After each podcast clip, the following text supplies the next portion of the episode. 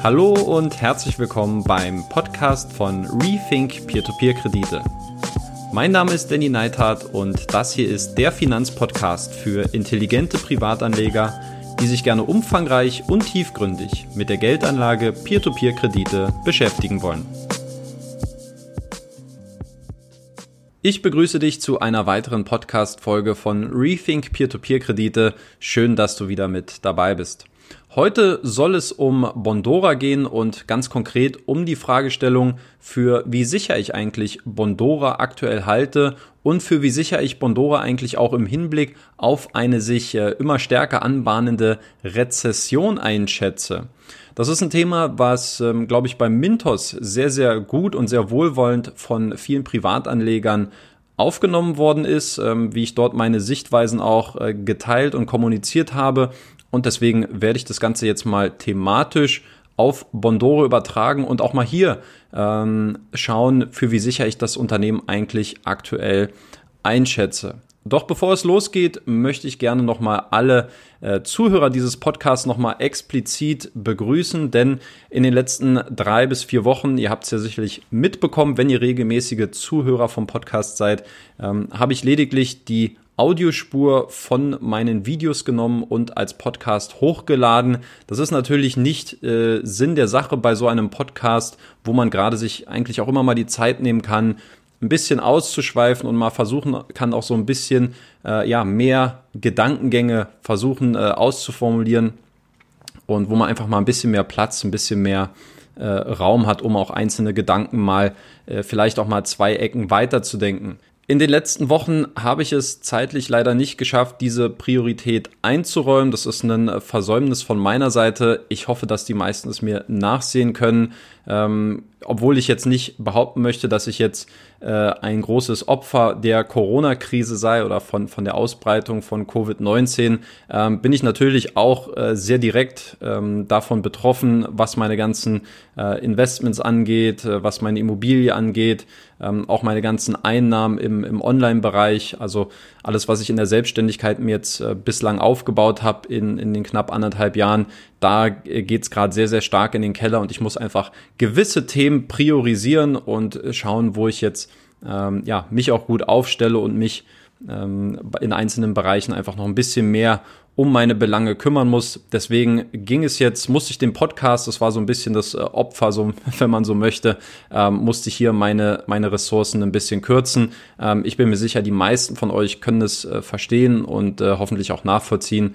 Das einfach nur als äh, kleiner Disclaimer und kleine Rechtfertigung, äh, warum ihr in den letzten Wochen keine längeren und ausführlichen Podcasts mehr von mir bekommen habt. Dafür steigen wir jetzt aber auch gleich ein und widmen uns der Frage, ähm, ja, welches Risiko gibt es eigentlich äh, bei Bondora aktuell? Und ähm, ja, es ist eine, ein, ein, Kontext, eine Fragestellung, die mir relativ häufig begegnet. Ähm, klar, Mintos ist immer so dieses, dieses große Aushängeschild in der Peer-to-Peer-Szene und äh, wo sich das größte Interesse auch immer versammelt. Aber ich glaube, unmittelbar danach kommt eigentlich auch schon Bondora und auch für mich persönlich ist es, ähm, das wissen die meisten auch, äh, natürlich auch eine Sache, die mir persönlich auch als Investor sehr, sehr nahe steht. Deswegen schauen wir mal, ähm, was wir hier aus diesem Podcast rausholen können und äh, welche Ergebnisse ich euch ähm, in Bezug auf die Risiken liefern kann. Auch hier ein kleiner Disclaimer vorweg. Natürlich, wenn wir jetzt über Risiken sprechen, das ist ein Thema, was äh, sehr komplex ist, weil man es einfach auf sehr vielen Ebenen betrachten kann. Und ich möchte einfach mal ein Beispiel geben. Äh, Bondora ist zum Beispiel eine estnische Peer-to-Peer-Plattform, die durch die äh, lokale Finanzaufsichtsbehörde Financial Supervisory Authority, kurz FSA, überwacht wird. Und die Frage, die sich jetzt hier zum Beispiel stellt, ist, wie, was bedeutet das eigentlich? Also ist das gleichzusetzen, wie wenn eine Aux Money in Deutschland von der BaFin kontrolliert wird? Ist es auf einem gleichen Level? Reicht das im Endeffekt aus? Ja, kann damit sichergestellt werden, dass, nur jetzt mal hypothetisch als Beispiel, äh, dass keine Gelder der Investoren veruntreut werden, ja, dass die zum Beispiel für Unternehmenszwecke eingesetzt werden, so wie wir es ja jetzt auch in Lettland ein paar Mal gesehen haben, äh, oder äh, wenn wir zum Beispiel an TrustBuddy denken, die schwedische Peer-to-Peer-Plattform, ähm, wo ja, dieses Argument natürlich, wir sorgen dafür, dass die Accounts getrennt werden von dem Unternehmen, von den Investoren, aber wer überprüft das, wer, kont wer kontrolliert das? Und äh, außer man hat eben so eine äh, Art Electronic Money Institution Lizenz, wo das Ganze über die Zentralbank Litauens läuft, ja, was zum Beispiel äh, Neo Finance anwendet, ähm, wo äh, auch andere lettische, Entschuldigung, andere litauische Peer-to-Peer-Plattformen ebenfalls mit engagiert sind. Äh, da ist die Frage, ähm, reicht es aus, einfach nur zu sagen, okay, wir trennen die Accounts, aber wer prüft es im Endeffekt nach? Also das ist zum Beispiel für mich was, was deutlich stärker greifbar sein möchte. Ähm, ich kann hier für Bondora keine Aussage diesbezüglich treffen, über welche Accounts sie das Ganze verwalten, ähm, wie das Ganze getrennt wird, wie es überwacht wird. Ähm, man müsste sich zum Beispiel auch fragen, ob eine staatliche Regulierung für die Peer-to-Peer-Kreditvergabe, so wie es die jetzt zum Beispiel auch in Litauen gibt, ähm, ob die dabei helfen könnte, dass das Risiko bei Bondora verringert werden kann, dass mögliche Missbrauchs- oder Betrugsfälle äh, gar keinen Platz haben. Das sind alles Fragen, die muss man sich stellen, wenn man ein, ähm, ein ein, ein komplettes Risikoprofil bekommen möchte von einer Peer-to-Peer-Plattform. Ja, das ist nicht nur auf Bondora äh, zuzuschneiden, sondern äh, dieser Debatte müssen sich auch sämtliche anderen äh, Plattformen stellen. Und das einfach nur mal als ähm, Einordnung, warum diese allgemeine Frage, wie sicher ist Bondora oder welches Risiko gibt es bei Bondora, das kann eben nicht mit zwei Sätzen beantwortet werden, sondern es gibt viele Aspekte, viele Komponenten, die damit äh, zusammenhängen. Und entsprechend muss man sich ähm, hier auch sehr differenziert mit der Thematik auseinandersetzen. Äh, für Differenzierung, äh, dafür bin ich, glaube ich, der, der richtige Mann. Aber ich habe mich jetzt für diesen, ähm, für diesen einen Beitrag heute für, auf einen sehr äh, auf einen einzigen Aspekt konzentriert und mich ausschließlich auf diesen, äh, an diesem Punkt aufgehalten. Und zwar soll es hier um die Wirtschaftlichkeit von Bondora gehen. Ist ja ein äh, Argument, was Bondora selbst auch sehr häufig verwendet, dass es ähm, äh, darauf werden wir gleich noch kommen, aber dass es ähm, ja, profitabel ist seit 2017, dass man gut kapitalisiert sei, dass äh, man gute Cash-Reserven hat, dass man starke Investoren in der Hinterhand hat.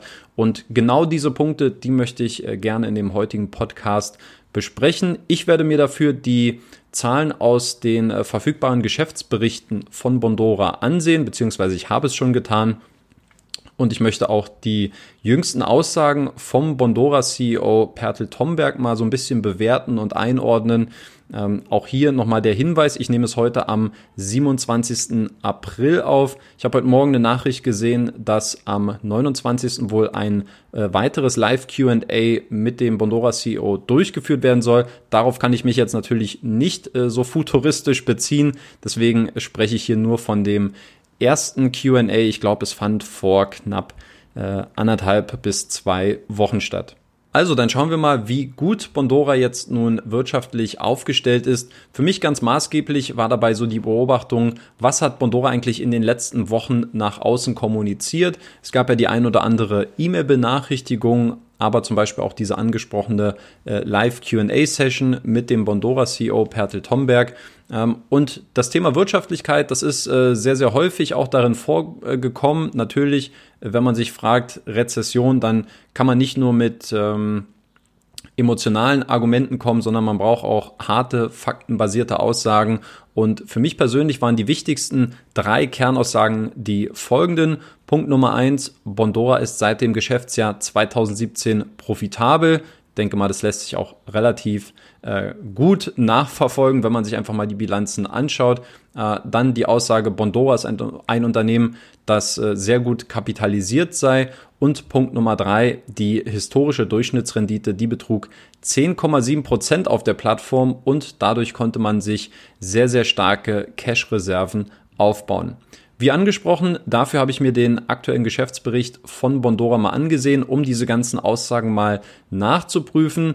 Und natürlich äh, hier so ein, ein kleiner Haken an der Sache. Äh, der Report für 2019, der wird erst im Juni veröffentlicht, äh, wie Bondora das auch in der Vergangenheit immer gepflegt hat. Ähm, das heißt, wir müssen an dieser Stelle uns auf den Geschäftsbericht für 2018 äh, berufen und der ist natürlich jetzt nicht mehr so ganz aktuell. Ähm, ich habe ihn auch im letzten Jahr übrigens schon analysiert. Als Podcast gibt es diese Analyse nicht, aber wenn ihr mal auf dem Blog vorbeischaut, dann findet ihr auf jeden Fall die Auswertung, äh, meine persönliche Auswertung des Geschäftsberichts von Bondora für das Jahr 2018. Ähm, so viel kann ich vorwegnehmen. Er ist sehr, sehr positiv aus meiner Sicht ähm, ausgefallen, aber schaut gerne nochmal auf dem Blog vorbei, wenn ihr das Ganze nochmal nachlesen wollt. Dann würde ich das Ganze mal in drei Bereiche untergliedern. Punkt Nummer eins, die Profitabilität. Ja, eigentlich relativ simpel im Jahr 2017, aber auch im Jahr 2018 konnte Bondora tatsächlich ein positives Geschäftsergebnis erzielen. 2017 war es ein Überschuss von circa 137.000 Euro. 2018 lag der Gewinn dann bei circa 100.000 Euro. Ja, also Hard Fact, Bondora ist also tatsächlich in den letzten beiden Geschäftsjahren profitabel gewesen. Dann schauen wir auf die Cash-Reserven von Bondora und die liquiden Cash-Reserven, die sind in der Regel so definiert, dass diese innerhalb von 90 Tagen liquidiert werden können.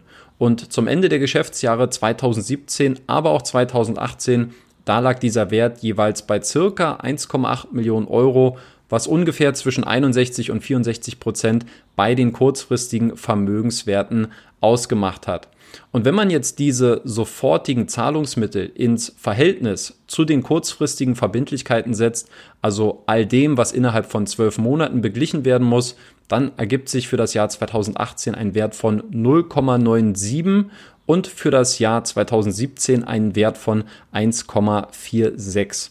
Und sieht man sich jetzt den Liquiditätsgrad an, der hier eigentlich immer eine ganz wichtige Kennzahl ist, also das Verhältnis zwischen den kurzfristigen Vermögenswerten und den kurzfristigen Verbindlichkeiten, also alles, was innerhalb von zwölf Monaten äh, liquidiert werden kann, aber auch was man an Schulden bedienen muss über die zwölf Monate. Also die kurzfristige Komponente, dann lagen diese Werte ähm, im Jahr 2018 bei 1,51 und im Jahr 2017 bei 2,39. Und ganz wichtig, natürlich immer dieser wichtige Faktor 1, also dass die kurzfristigen Vermögenswerte immer mindestens äh, genauso hoch sind wie die kurzfristigen Verbindlichkeiten, dass man hier nicht äh, in eine Schuldenfalle hineingerät und äh, dass der Liquiditätsgrad, Liquiditätsgrad dann weniger als eins beträgt. Also das ist immer ganz wichtig. Und äh, auch dieses Kriterium wird von Bondora erfüllt. Und als drittes schauen wir auf die Eigenkapitalquote. In den letzten beiden Jahren hat Bondora jeweils ein positives Eigenkapitalergebnis von jeweils circa 1,4 Millionen Euro verzeichnet. Und was mir persönlich besonders positiv auffällt, ist, dass Bondora eine vergleichsweise hohe Eigenkapitalquote besitzt. Diese lag nämlich 2017 bei 33,5 Prozent und 2018 sogar bei 37,2 Prozent. Eigenkapitalquote ist im Grunde genommen relativ simpel. Das heißt, ähm, wie viel Eigenkapital hat das Unternehmen in Bezug auf die komplette Bilanz? Und einen Wert im mittleren, äh, also im 30er-Bereich, ist da auf jeden Fall ähm, à la Bonheur, zeigt, dass äh, eine gute Eigenkapitalquote im Unternehmen vorhanden ist. Ähm, einfach um das mal einzuordnen, normalerweise liegt dieser Wert bei Banken oder bei Kreditinstituten sehr häufig eigentlich nur im einstelligen Bereich, weil ganz klar, diese Institute, die arbeiten sehr stark mit einem Leverage-Effekt, also mit einem Fremdkapitalhebel. Und äh, ich denke, wenn das ja in der Regel einstellige Resultate sind hier keine Seltenheit. Insofern sind äh, 33,5 bzw. 37 Prozent wirklich à la Bonheur. Ich kann dazu auch noch sagen, äh, es gab ja auch so eine äh, Reform äh, für die Regulierung von Banken und Kreditinstituten nach der letzten Finanzkrise. Das ganze Paket heißt Basel III. Der eine oder andere hat es vielleicht schon mal gehört.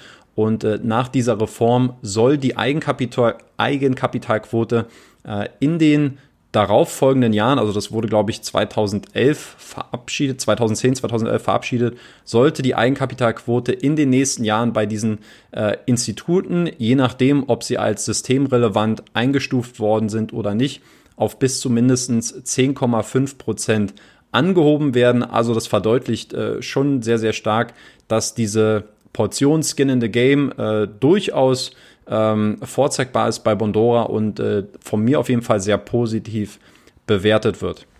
Also man kann sagen, was die vorliegenden und die verfügbaren Zahlen für das Geschäftsjahr 2018 angeht, äh, dann sieht die wirtschaftliche Situation bei Bondora eigentlich gar nicht mal so schlecht aus. Natürlich, das Thema der Aktualität muss hier hinterfragt werden. Wir reden hier vom Ende des Geschäftsjahres 2018. Äh, die Uhren haben sich in der Zeit auch schon mehr als zweimal weiter gedreht. Deswegen, ähm, ja, einfach mit ein bisschen äh, Distanz, aber auf jeden Fall die Basis, die wirtschaftliche Basis sah bis zu diesem Zeitpunkt nicht verkehrt aus. Und ich persönlich gehe auch davon aus, dass es sich so im Jahr 2019 ähm, fortsetzen wird und dass die Zahlen, die wir jetzt im Juni präsentiert werden bekommen, äh, dass die von Bondora auch sehr positiv sein werden. Äh, der Hintergrund ist eigentlich relativ einfach, wenn man sich mal anschaut. Äh, Bondora hat ein enormes Wachstum beim Kreditvolumen im, äh, im letzten Jahr zu verzeichnen. Und ich glaube, wenn man die Kosten oder die Ausgaben einigermaßen kontrollieren konnte, dann wird Bondora hier ein sehr, sehr gutes Ergebnis eingefahren haben. Aber zu meinen Prognosen äh, werde ich gleich noch äh, ein, zwei Dinge sagen. Was für mich jetzt an dieser Stelle noch offen bleibt, wir können ja das Thema jetzt zumachen. Äh, nee, nee, Vorsicht, wir werden hier noch ein bisschen äh, Zeit miteinander verbringen im Podcast. Und zwar mh, finde ich, dass wir jetzt so ein bisschen diesen Status quo, diesen vermeintlichen Status quo eruiert haben. Und jetzt ist aber die Frage, wie sieht eine finanzielle Situation bei Bondora aus, wenn es jetzt in einen wirtschaftlichen Abschwung geht? Ähm, und wie wird sich das dann, wie wird sich dann die Situation bei Bondora entwickeln? Was könnte man dafür für ähm, Prognosen stellen? Wie nachhaltig schafft es Bondora dann auch, seine Finanzen in einer rezessiven Phase zu kontrollieren? Und das ist äh, eine sehr, sehr wichtige Frage, wenn wir darüber sprechen, nicht nur wie sicher ist Bondora aktuell, sondern eben auch in der Phase einer Krise. Und hier gibt es was ganz Interessantes. Für mich steht es so ein bisschen unter dieser Fragestellung, äh, wie gut kann Bondora sein Geschäftsmodell an unterschiedliche Marktphasen anpassen. Denn obwohl wir noch nicht mal die Ergebnisse für 2019 gesehen haben, weil sie noch nicht öffentlich sind, äh, hat der Bondora CEO in dem äh, jüngsten Live QA eine sehr äh, überzeugte Ansage schon für das Geschäftsjahr 2020 abgegeben, nämlich dass Bondora definitiv auch 2020 ein profitables Ergebnis einfahren werde. Ich zitiere das gerne mal aus dem Interview, dort äh, hieß es, Do you think Bondora will end 2020 with a profitable year as well? Und wie aus der äh, Pistole geschossen hat Pertel Tomberg geantwortet, yes, we are certain. Also ja, wir sind absolut davon überzeugt.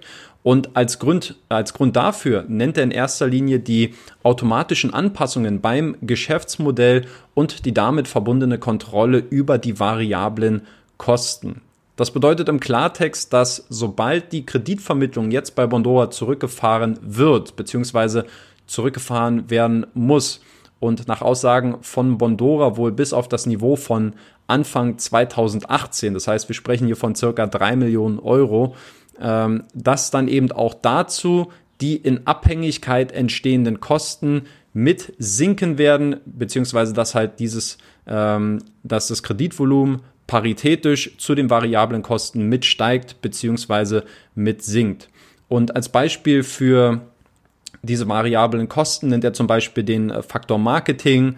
Äh, er nennt die Ausgaben für Kreditinformationen, die dann weniger werden, ähm, die Kosten für Online-Bezahldienstleister. Äh, also das sind alles Faktoren, die heruntergefahren werden können. Interessant fand ich, er meinte so an den an der Stellschraube äh, der Mitarbeiter zum Beispiel, äh, da muss oder will Bondora gar nicht äh, eigentlich dran drehen. Ganz im Gegenteil, Bondora plant sogar stattdessen weitere Mitarbeiter neu einzustellen. Das heißt also, wenn wir das Ganze versuchen wollen festzuhalten oder so in ein relativ kompakt äh, zu komprimieren, dann bedeutet das, dass der Umsatz bei Bondora zwar perspektivisch für 2020 sinken könnte, die Profitabilität aber weiterhin gegeben sei, da die Kosten in Abhängigkeit zum Kreditvolumen entweder mit steigen oder mit sinken werden. Und natürlich habe ich dann mal nachgeschaut, welche Verhältnisse sich aus dem letzten Geschäftsbericht für diese Thesen vom Bondora CEO ableiten lassen. Und wir fangen hier mal an bei dem Thema Einnahmen. Wir haben ja den Umsatz auf der einen Seite, auf der anderen Seite die Ausgaben. Wir fangen jetzt mal mit den Einnahmen an. Und um das einfach nochmal deutlich herauszustellen, was ist das Ziel jetzt dabei, was ich auch hier verfolgt habe? Ähm, ganz einfach, ich habe die einzelnen Umsätze mal aufgeteilt, also dort, wo Bondora Geld verdient. Und ich habe mal geschaut, wie stark ist dieser Faktor Umsatz dabei auch mit dem vermittelten Kreditvolumen äh, in Abhängigkeit. Ja, und wie stark hängt die, die, die Größe des vermittelten Kreditvolumens mit dem Umsatz, äh, mit den einzelnen Umsatzfaktoren tatsächlich zusammen. Schauen wir nochmal auf 2018. Dort lag der erwirtschaftete Umsatz bei 10,31 Millionen Euro und bezogen auf das vermittelte Kreditvolumen von 61,5 Millionen Euro ist das ein Verhältnis von 16,77 Prozent. Und in den drei Jahren zuvor, dort schwankte dieses Verhältnis in der Regel immer zwischen 10,31 Prozent beziehungsweise 19,57 Prozent. Das heißt, wir haben hier eine Range von knapp äh, 10 Prozent und da muss man eben dann auf die einzelnen Umsatzströme schauen, um zu verstehen, wo das Ganze herkommt. Aber bevor wir das machen, nochmal ein ganz kleiner und kurzer Blick auf meine Prognose für den erzielten Umsatz im Jahr 2019, was ich am Anfang schon mal geteasert hatte, denn bildet man jetzt einen Kreditvolumen oder ein Kreditvolumen-Umsatzverhältnis der letzten vier Jahre, äh, dann erhalten wir hier einen Wert von 15,33 Prozent.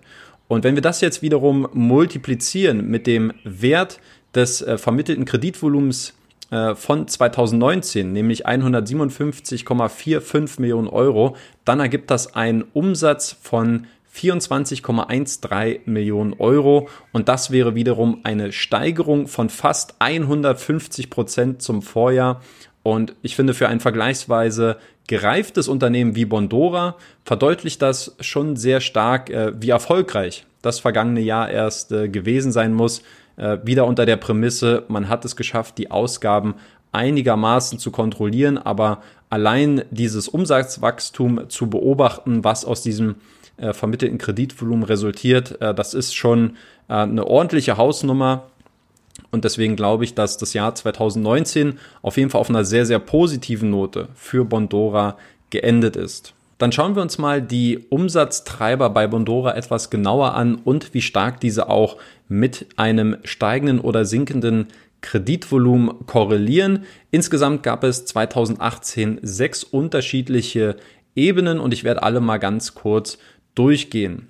Der größte Posten, das ist die Management Fee, das ist die sogenannte Verwaltungsgebühr der Darlehen und die beträgt bei Bondora jährliche 4% der ausstehenden Kreditsumme und das hat jetzt mit 34,42% im Jahr 2018 den größten Anteil ausgemacht, sind circa dreieinhalb Millionen Euro gewesen. Und ganz klar, die Abhängigkeit zum Kreditvolumen, die ist dabei zu 100 Prozent gegeben. Das heißt, je weniger Kredite verwaltet werden, desto geringer ist natürlich auch die Gebühr. Punkt Nummer zwei, das ist die Provision für die Kreditvermittlung, auch äh, bezeichnet als Origination Fee. Äh, die macht einen ähnlich großen Anteil wie die Verwaltungsgebühr aus. Hier sind es 34,12 Prozent. Und ähm, wie Bondora hier seine äh, Kredit äh, Zinsen verlangt, beziehungsweise eine Provisionsgebühr. Ist ja nochmal ein Unterschied.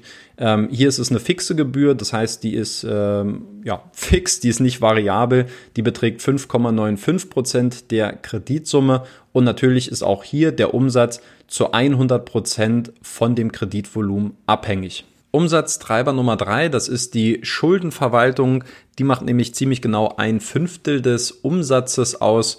Ähm, hier berechnet Bondora zum Beispiel 14,99 Euro für ein Benachrichtigungsschreiben an ein Kreditausfallregister und maximal 5 Euro für Schuldenmeldungen an die Kreditnehmer. Äh, dieser Faktor, der ist natürlich abhängig vom Kreditvolumen, keine Frage, in erster Linie aber von der Performance der Kredite. Denn je zahlungsunwilliger die Kreditnehmer, desto höher die Einnahmen, die hieraus resultieren. Das heißt, klar, es gibt eine Korrelation zum Kreditvolumen, ähm, absolut. Aber die Frage ist eben immer, wie stark performen die Kredite und wie stark ist Bondora eben dann auch in der Konsequenz darauf angewiesen, ähm, diesen Umsatzfaktor nach oben zu treiben, äh, ungewollt hoffentlich, äh, wenn man das jetzt mal so sagen kann. Punkt Nummer vier, das ist Be Secure. Ähm, hierbei handelt es sich um einen Faktor, der mit 9,31 Prozent zum Umsatz beigetragen hat. Ähm, was dahinter steht, ist, dass hier Kreditnehmer gegen eine monatliche Gebühr von 10 Euro äh, die Kreditraten flexibel anpassen können und das Darlehen dann auch gegebenenfalls früher zurückbezahlen können. Ähm, hier hängt die Gebühr natürlich allein von der individuellen Entscheidung der Kreditnehmer ab. Das heißt, es hat auch hier natürlich nur eine indirekte Korrelation mit dem Kreditvolumen. Äh, natürlich wird auch hier der Umsatz steigen, äh, je mehr Kredite Bondora vergibt und ähm, desto wahrscheinlicher, dass auch diese Leistung in Anspruch genommen wird. Aber es ist eben eine individuelle Entscheidung der äh, Kreditnehmer. Insofern äh, hängt es weniger mit dem absoluten Kreditvolumen an sich zusammen, sondern vielmehr äh, mit der quantitativen Anzahl. Und äh, das muss man jetzt eben auch hierfür berücksichtigen. Punkt Nummer fünf, das sind die Gerichtskosten. Ja, geltend gemachte Gerichtskosten, die haben 2018 nur zwei, etwas mehr als zwei Prozent des Umsatzes ausgemacht. Und auch hier, ähm, ähnlich wie bei der Schuldenverwaltung, ist es auch natürlich sehr stark abhängig von der Performance der Kredite und weniger stark mit dem äh, absoluten steigenden oder sinkenden Kreditvolumen. Und Punkt Nummer sechs, das sind äh, alle sonstigen Einnahmen, die hier noch äh, versteckt sein können, macht 0,07 Prozent aus, ist also auch nicht wirklich der Rede wert. Das bedeutet, wenn wir uns das alles jetzt mal zusammen anschauen, dann haben wir mit der jährlichen Verwaltungsgebühr und der einmaligen Provision für die Kreditvermittlung äh, 2018 fast 70 Prozent des Umsatzes gehabt, die ausschließlich auf die Höhe des, äh, des vermittelten Kreditvolumens zurückzuführen sind.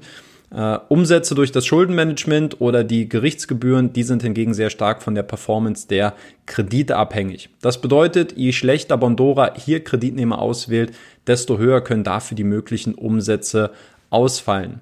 Natürlich gibt es auch hierbei Korrelationen zum Kreditvolumen, äh, jedoch kann diese aus meiner Sicht nicht so deutlich ermittelt werden. Also auf jeden Fall sehr schwer zu definieren. Äh, Gleiches gilt auch für diese Gebühr Be Secure, äh, die am Ende allein halt durch den Kreditnehmer ausgewählt werden kann äh, oder auch nicht. Und äh, außerdem zu den Umsätzen, das wurde nochmal separat aufgeführt, gibt es noch einen weiteren Block. Und zwar sind es nochmal circa 120.000 Euro, die aus den operativen Tätigkeiten hinzukommen. Äh, und das heißt, alles zusammen addiert, lag der Umsatz 2018 dann bei 10,43 Millionen Euro. Und würde ich jetzt versuchen, eine Art direkte Abhängigkeit vom Umsatz zum Kreditvolumen herzustellen, dann würde ich diesen Wert auf ungefähr 90 Prozent schätzen. Insofern kann man also schon sagen, dass die Einnahmenseite bei Bondora sehr stark äh, und sehr deutlich durch die Höhe des vermittelten Kreditvolumens auch kontrolliert werden kann. Auf der anderen Seite schauen wir uns natürlich jetzt noch die Ausgaben an, also die übergeordneten Kostenblöcke. Äh, diese haben sich 2018 auf 10,31 Millionen Euro summiert und die Frage ist natürlich auch hier, in welcher Abhängigkeit stehen diese im Endeffekt vom Kreditvolumen. Ähm, der größte Faktor, das sind die betrieblichen Aufwendungen, die operativen Ausgaben. Und ähm, mit fast 50 Prozent entfällt äh, eigentlich die Hälfte aller Ausgaben auf diesen Posten. Und äh, wenn man die nochmal untergliedert, dann sind davon ungefähr 60 Prozent dem Bereich Marketing und Werbung zuzuordnen. Das bedeutet dann zum Beispiel, dass die fünfprozentige Affiliate-Provision, äh, die dann für, ähm, für Werbende äh, ausge ausbezahlt wird, mein Gott, äh, die dann für Werbetreibende ausbezahlt wird, ähm, die müssen ja schließlich auch von irgendwas leben, ähm, dass diese dann äh, darunter fallen unter diesem Posten äh, Marketing und Werbung oder zum Beispiel die Kampagne, die äh, Bondora ja gerade auch aktuell fährt. Ähm, wenn man Minimum einen Euro investiert, ich glaube, das geht noch bis Ende Mai, hat man die Chance, einen äh, Neuwagen zu gewinnen, einen BMW. Ich habe mal nachgeschaut, ähm, Originalpreis äh, 53.000 Euro. Also das sind dann alles Ausgaben, die unter diesem Posten fallen. Auch die Gebühren für das Bankkonto und die Zahlungsabwicklung äh, sind hiermit enthalten. Das sind insgesamt 430.000 Euro. Ähm, ich habe mal geschaut und habe das mal ins Verhältnis zum Kreditvolumen 2018 gesetzt. Ähm, und dann kommt dabei heraus, dass äh, dieser Block 0,7 Prozent des gesamten Kreditvolumens ausmacht. Also das ist ein Wert, den ich als ziemlich hoch empfinde, ähm, dass Bondora hier doch echt ordentlich äh, an Gebühren für die ähm, Bezahlungsabwicklung ähm, zahlen muss. Dann gibt es auch noch die Ausgaben für den Transport, äh, die Reisekosten, Trainings oder das Büro. Die sind hier ebenfalls mit enthalten, machen jedoch einen deutlich geringeren Anteil aus. Alles an allem würde ich sagen, dass circa 90 bis 95 Prozent dieser Ausgaben im direkten Zusammenhang mit dem vermittelten Kreditvolumen stehen. Punkt Nummer zwei, das sind die Waren, Rohstoffe und Dienstleistungen. Die machen mit 25 Prozent den zweitgrößten Ausgabenblock aus. Darunter fallen dann im Wesentlichen ähm, drei Aspekte. Das sind zum einen das Schuldenmanagement, äh, das IT-Management und die ausgelagerten Dienstleistungen. Äh, während ich das Schuldenmanagement klar dem Kreditvolumen zuordnen kann, sehe ich die Verwaltung der IT eigentlich eher nur mittelstark in Korrelation mit dem wachsenden Kreditvolumen. Sicherlich wird es ab gewissen Größen auch äh, nötig sein, dass man weitere Kapazitäten einfach benötigt. Allerdings ist die IT immer auch ein wesentlicher Faktor für jedes Unternehmen und so eine Art Basisinvestment da. Das ist wie, äh, fällt mir jetzt ad hoc kein Beispiel ein, aber es ist eben einfach auch ein gewisser Fixkostentreiber, der nicht nur variabel zu betrachten ist. Insofern ist die ähm, Abhängigkeit vom Kreditvolumen auch äh, für mich nur sehr schwer zu definieren.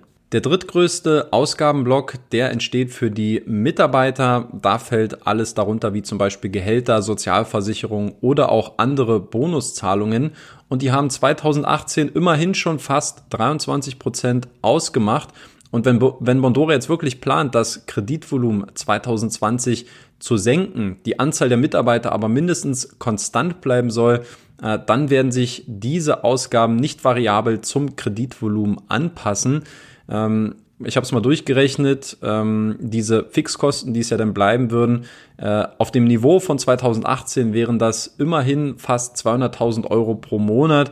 Ähm, das kann am Ende schon einen großen Anteil davon ausmachen, äh, wie sich, wie variabel eigentlich auch die Ausgaben sind. Aber wenn Bondora wirklich dabei bleibt und hier keine ähm, Anpassungen beim Team vornimmt, ist das auf jeden Fall kein variabler Block, sondern das sind wirklich dann Fixkosten und äh, die müssen dann natürlich auch bedient werden.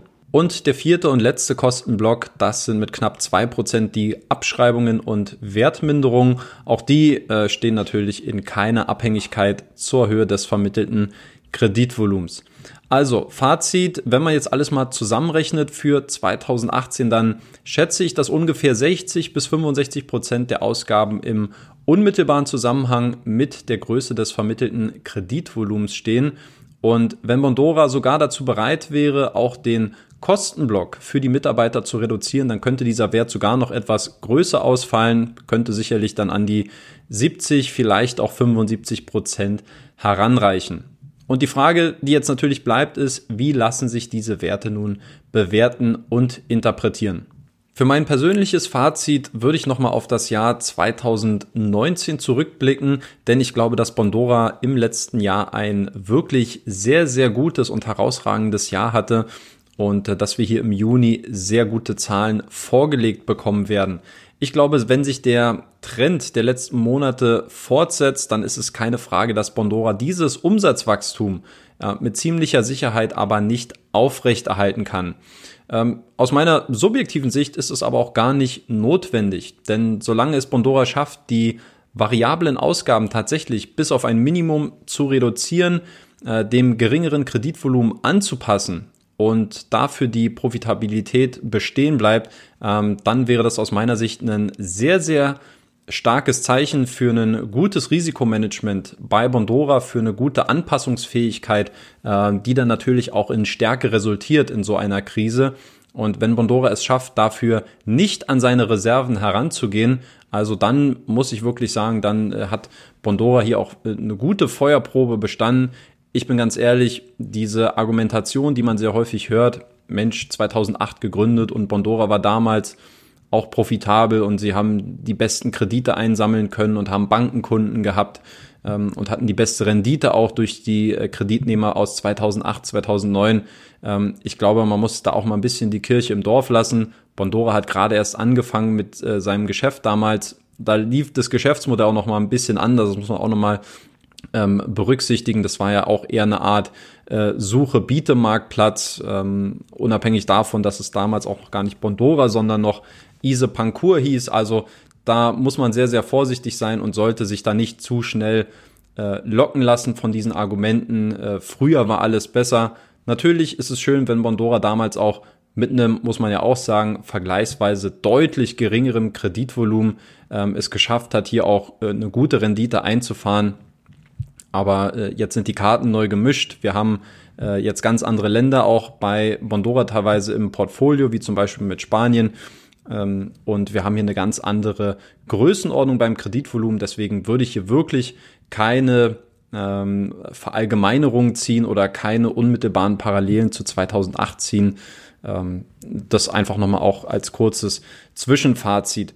Die Frage, die jetzt sich, äh, die sich jetzt natürlich stellt, ist, ist es überhaupt realistisch für Bondora, dass man es äh, schafft, diese variablen Kosten auch so stark anzupassen, dass man auch im nächsten Jahr, so wie, so wie sich ja der Bondora CEO sehr sicher ist, auch profitabel sein wird. Und da muss ich ganz klar sagen, dass die Abhängigkeit vom Umsatz und, äh, und den Ausgaben, dass die einfach nicht eins zu eins zum vermittelten Kreditvolumen angepasst werden kann, äh, so wie es jetzt zum Beispiel jetzt im QA eigentlich suggeriert wurde.